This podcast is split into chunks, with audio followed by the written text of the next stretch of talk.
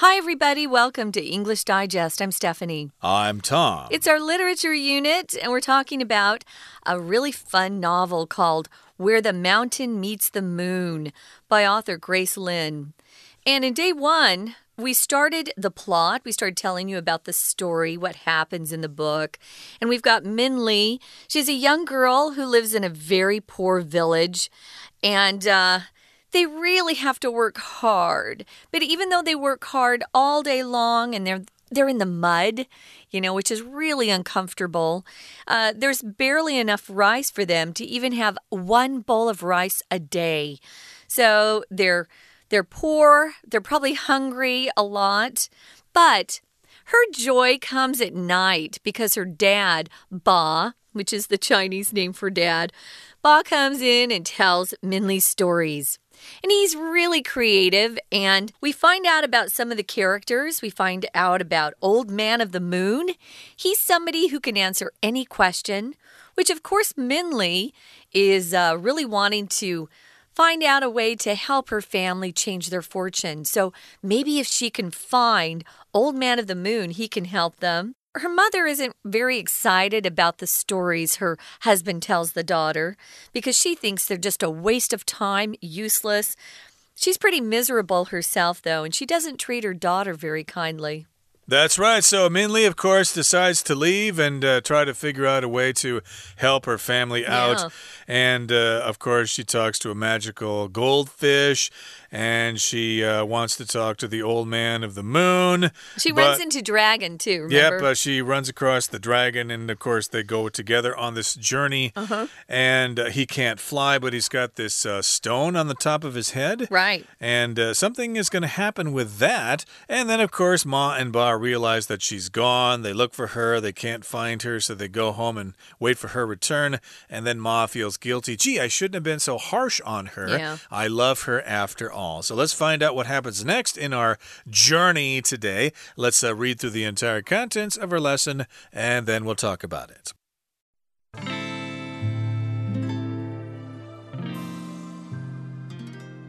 Along the way, Minli and Dragon separate and pick up essential clues about reaching the old man. Minli gets a page from the legendary Book of Fortune. Dragon obtains a red string of destiny. When they meet up again, they confront the dangerous magistrate Tiger, who wounds Dragon with poison. Minli goes to a nearby village for help and meets a pair of twins. They cunningly trick Magistrate Tiger into tumbling down a well. Then the twins' grandfather gives Dragon medicinal tea as a remedy for the poison. Soon, Minli and Dragon are back on their way. At their destination, they realize the mountain is too steep to climb. They tie the Book of Fortune page and red string together to make a kite to fly up the mountain. The wind leads them to a narrow bridge to the top. Since Dragon can't fit across the bridge, Minli meets the old man alone. She may only ask one question. Minli contemplates whether to ask how to change her family's fortune or how to enable Dragon to fly. She asks Dragon's question.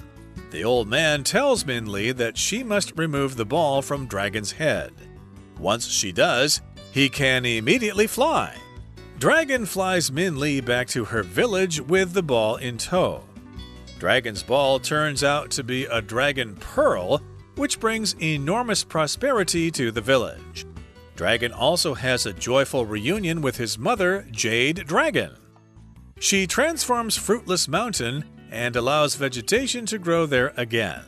Because Min Li made a sacrifice for her friend, she and her family get everything they could have hoped for.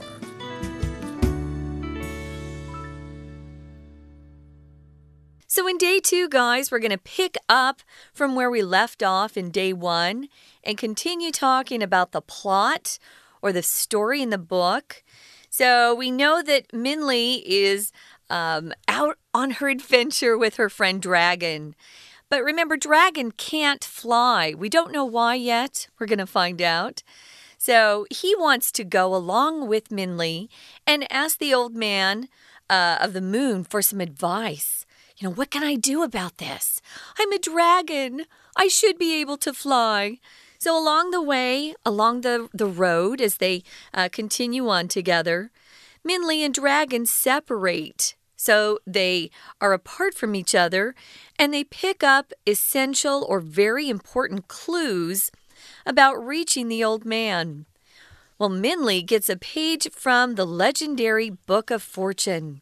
So, this Book of Fortune is very famous because the adjective here is legendary, just meaning it's really remarkable. A lot of people know about it, so it's famous or very well known. We don't know why yet, but that's one of the things she finds. But what does Dragon find, Tom? Well, Dragon finds something else. Dragon obtains a red string of destiny.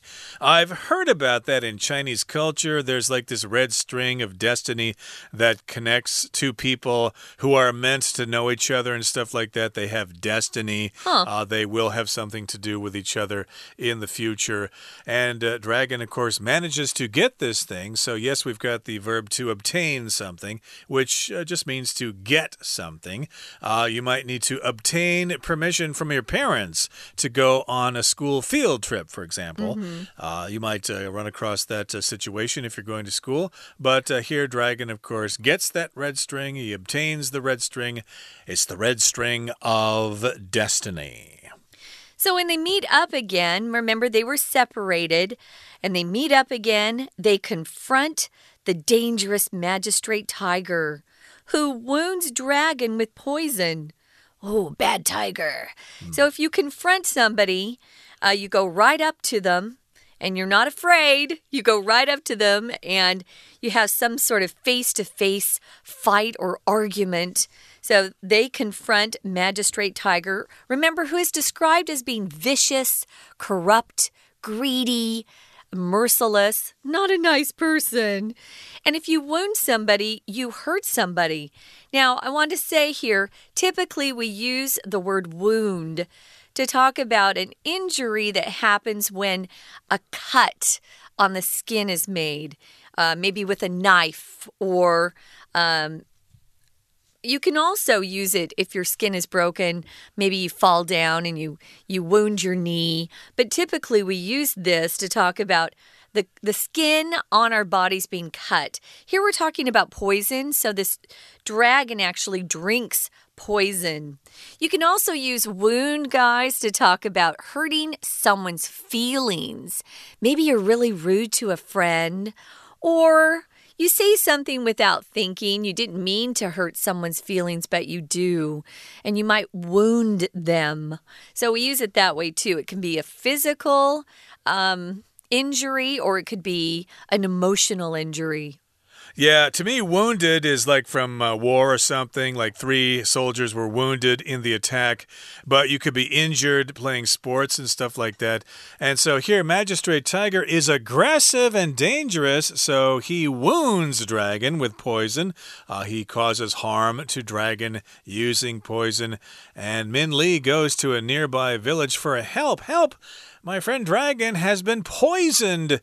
And while she goes to the village, she meets a pair of twins. Mm -hmm. Okay, those are babies that were born at the same time.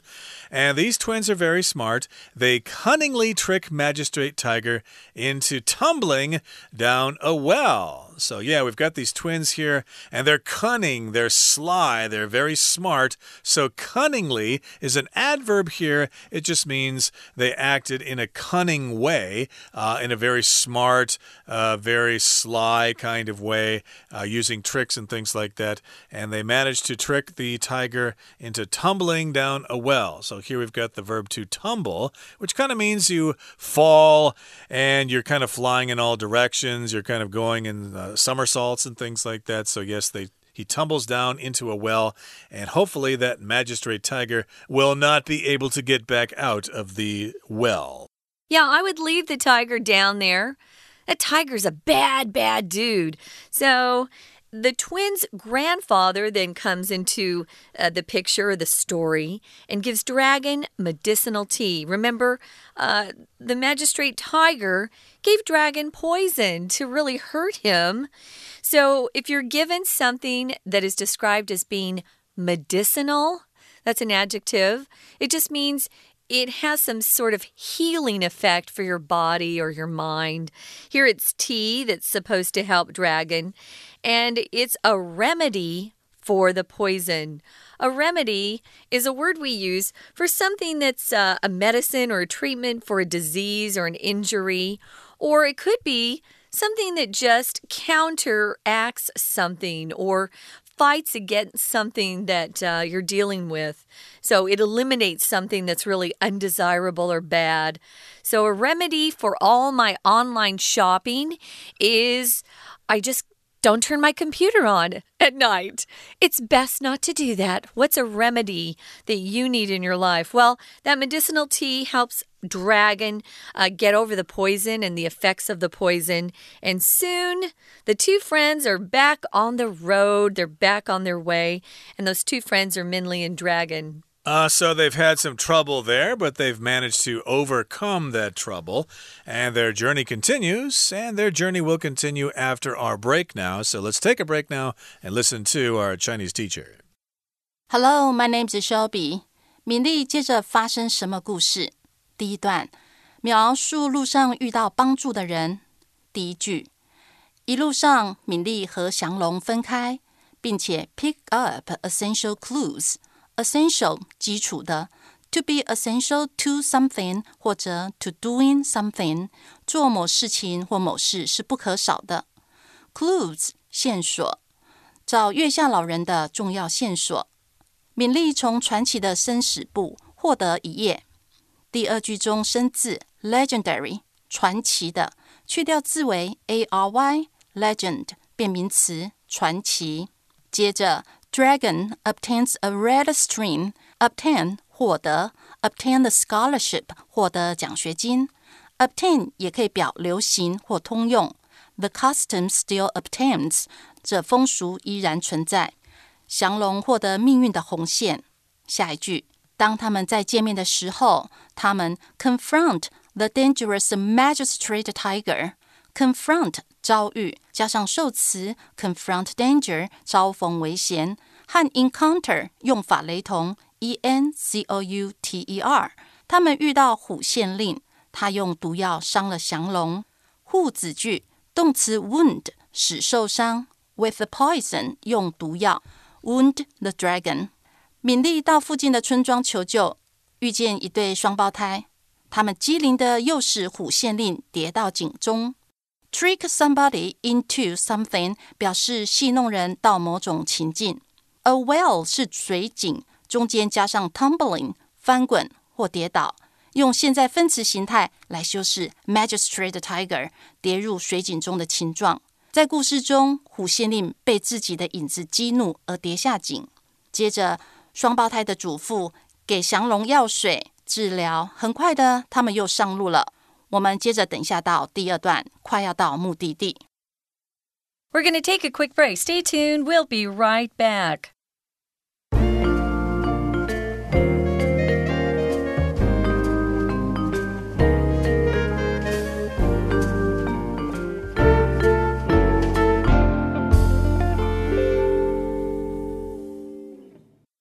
Welcome back, guys. We're talking about the plot of the book Where the Mountain Meets the Moon. So, when we left you, we first learned in that first paragraph that Minli and Dragon, although they set off on their adventure together, they were separate. They were separated at some point. But it was good because they each were able to gather up some very important clues about how to reach the old man Remember, the old man is able to answer any question. So he's kind of like this fountain of wisdom and knowledge. So Minli, what she picks up as a clue is a page from a very famous Book of Fortune. It's legendary. Uh, there are a lot of famous people that we described as being legendary. I would say Michael Jackson, Elvis Presley, they're legendary in the field of pop or rock music. So she gets that page from the Book of Fortune, which is awesome. Dragon is able to pick up a red string of destiny, which Tom tells me is uh, important in Chinese. Um, I don't know, culture, literature. Well, I heard it somewhere many years ago. Interesting. But... They finally get back together again, and that's when they go and confront that evil magistrate tiger. But she's terrible. She gives Dragon poison, which hurts him. And Minli runs to the nearby village to ask for help and meets these twins and they are smart. Now, if you're cunning or you cunningly do something, cunningly is the adverb form of the adjective cunning. It means you're trying to do something smart, but you're also probably deceiving or tricking someone. And they trick Tiger into uh, falling into this well, tumbling down a well. Then the twins' grandfather is wonderful. He comes and gives Dragon this wonderful medicinal tea, and that helps heal Dragon from the poison. Soon they're back on the road. Yep, they're back on their journey, so they finally arrive at the mountain here and at their destination uh, at uh, the place they wanted to go to. They realize that the mountain is too steep to climb. How are we going to get up there? Yeah. The hill is too steep. So they uh, come up with an idea here. They tie the Book of Fortune page and they tie the red string together with that Book of Fortune page and they make a kite. Uh, that's interesting. So the wind blows the kite and they hold on to the red string and the kite takes them up the mountain. What a great idea. So the wind then flies them to a narrow bridge to the top. So, yes, they're at the top, but still there's a narrow bridge up there, uh, which means it's not really wide enough for them to go across. So, since Dragon can't fit across the bridge, a Dragon is too big, the bridge is too narrow. So, Minli goes across the bridge herself and she meets the old man alone. So, the dragon cannot come along, Dragon's just too big. But she may only ask one question. That's the rule. It's interesting that there is that rule. Uh, when she finds the old man, she has a couple of questions I'm sure she wants to ask, but she learns she can only ask one question. So it says Minli contemplates whether to ask how to change her family's fortune, or here's the next question she had How do we get Dragon to fly again? How can we enable him or let him fly again? So if you contemplate something, it means you're thinking about something for a long, long time. Uh, you're thinking very deeply about something. Maybe you want to contemplate your future career, or you're contemplating what you should do. Uh, with some money you just earned or won or something. You want to think about something very carefully for a long time. So, wow, that's a tough one. Does she try to help her family? Or does she try to help her friend because she only has one question to ask? Yep, she thinks it over. She contemplates which question she should ask. Gee, how can I help my family? Or how can I help my friend Dragon? But in the end, she asks Dragon's question. Okay, Dragon had a question, and she decided to be loyal to her new friend. So and nice. Ask that question instead. Yeah. So yeah, I guess uh, in this particular case, she decided to sacrifice her own wish for her friend there. And then the old man answers the question. The old man tells Minli that she must remove the ball from Dragon's head. Remember, Dragon had this ball on the top of its head. It was rock colored colored. It looked like a rock on top of its head. You need to get rid of that ball that's on top of Dragon there. Uh, that would be the best for everybody. It's interesting that just by removing that stone colored uh, ball, he can immediately fly. I don't think Dragon knew that that ball was some sort of curse, right? Mm. So once they remove the ball from Dragon's head, he can immediately fly which is awesome. And Dragon flies Minli back to her village with a ball in tow. If something's in tow, it means you're pulling it behind you. You know, it's no longer in front of you or on his head. You're pulling something behind. A towboat, a tugboat, towboat. If you tow something, that thing you're towing has no power of its own. You have to pull it. So they've got the ball in tow. Moving on to the final paragraph, it says Dragon's ball turns out to be a dragon pearl, uh, which must be pretty lucky, pretty fortunate, and it brings enormous prosperity to the village. So, prosperity is a wonderful, wonderful word. Just means you're quite successful. Typically, it refers to wealth. Um, but you can have a lot of prosperity in your life just by having a lovely family and friends around you that make uh, your life joyful. But prosperity really does give you the idea that they're no longer going to be dirt poor. They're going to have some money.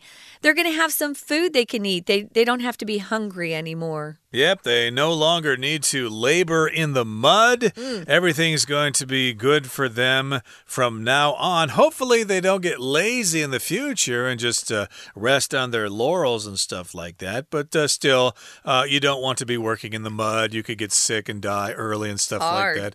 So, uh, of course, uh, everything works out here. And Dragon also has a joyful reunion with his mother, Jade Dragon. Now, remember Oh. earlier we did mention Jade Dragon. She was in grief because she had lost her children, and that's why the mountain outside this village, the Fruitless Mountain, was barren. It didn't have any trees or bushes or grass on it, it was all dry there. But uh, now she's kind of happy because Dragon actually turned out to be the son of Jade Dragon. So I could imagine Jade Dragon is uh, really overjoyed at the reunion she has with her son. So here we've got reunion here. That just means people get together again. Uh, you hear about this all the time here in Taiwan. Class reunions. Uh, people who used to go to school together get together and have a meal together and celebrate old times. It sounds like Jade Dragon thought that her son Dragon had died, but I think she just lost him. So she is quite happy after she is, uh, you know, going through this reunion with her son, and she transforms or changes Fruitless Mountain and allows vegetation to grow there again. Vegetation just means uh, plants and things that grow. So you are definitely wanting some vegetation if you want to grow some crops of food to eat. So that's pretty wonderful.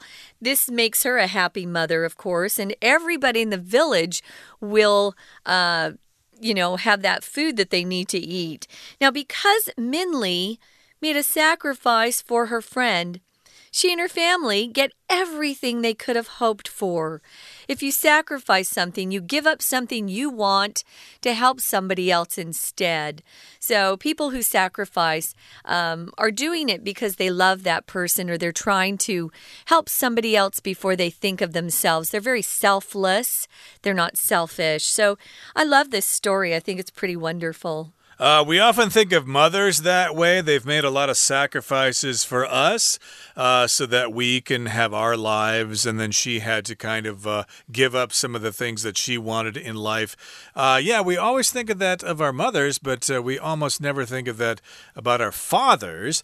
But I think we should because I think our fathers make sacrifices Oh, yeah. as well. Uh, you know, lots of uh, fathers, of course, at one time wanted to be rock stars or something like that, but they had to give up those dreams and study engineering or business to make money to raise the family and stuff like that. So, yeah, everybody's making sacrifices for everybody. And Minli made the big sacrifice here by asking the question for Dragon and not for herself. So, in the end, everything got something great. In the end, her family got everything they could have hoped for, and that's the end of the story. Yes, indeed, as I said, it does have a happy ending. Okay, that brings us to the end of our summary for today. It's time now to listen to our Chinese teacher. 第一句，at their destination 到目的地，他们了解到山 too steep to climb，steep 陡峭的 ，too to v 表示太怎么样而无法怎么样，山太陡爬不上去。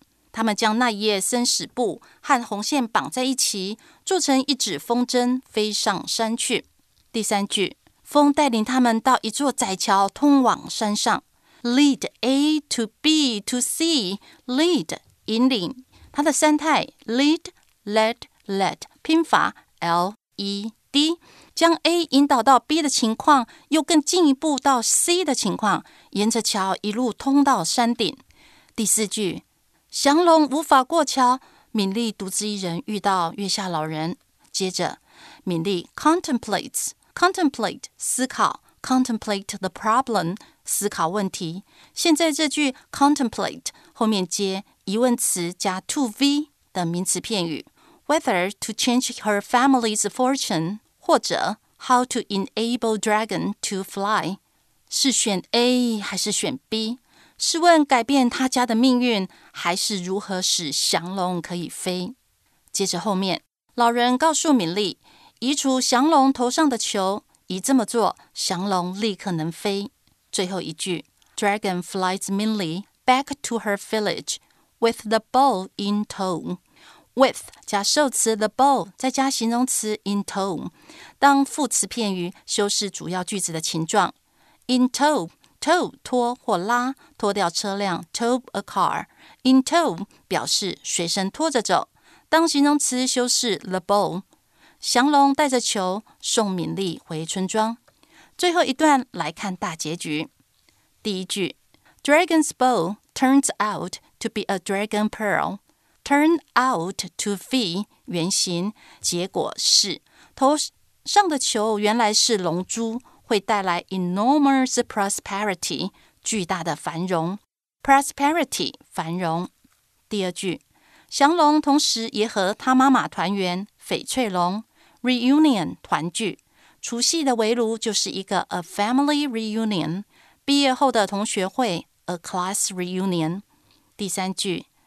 ，she transforms，她改变了无果山，并使草木重新在那里生长。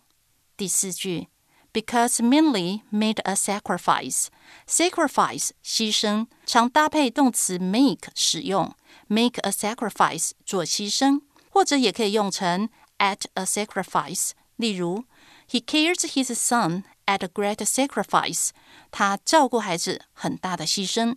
由于敏丽为他的朋友做出了牺牲，因此他和他的家人得到了他们希望的一切。《月夜心中》这本书含十一篇短篇小说，用小女孩敏丽贯穿整本故事。我们明天再来分析作家如何将中国元素用西方手法表达。以上是今天的讲解，谢谢收听。That's it for today, guys. Now, it's our literature unit, and as you know, we have day three coming up. And we'll be talking about the author, Grace Lin, and also some of the themes in the book itself. So we hope you'll join us then. For English Digest, I'm Stephanie. And I'm Tom. Goodbye. Bye.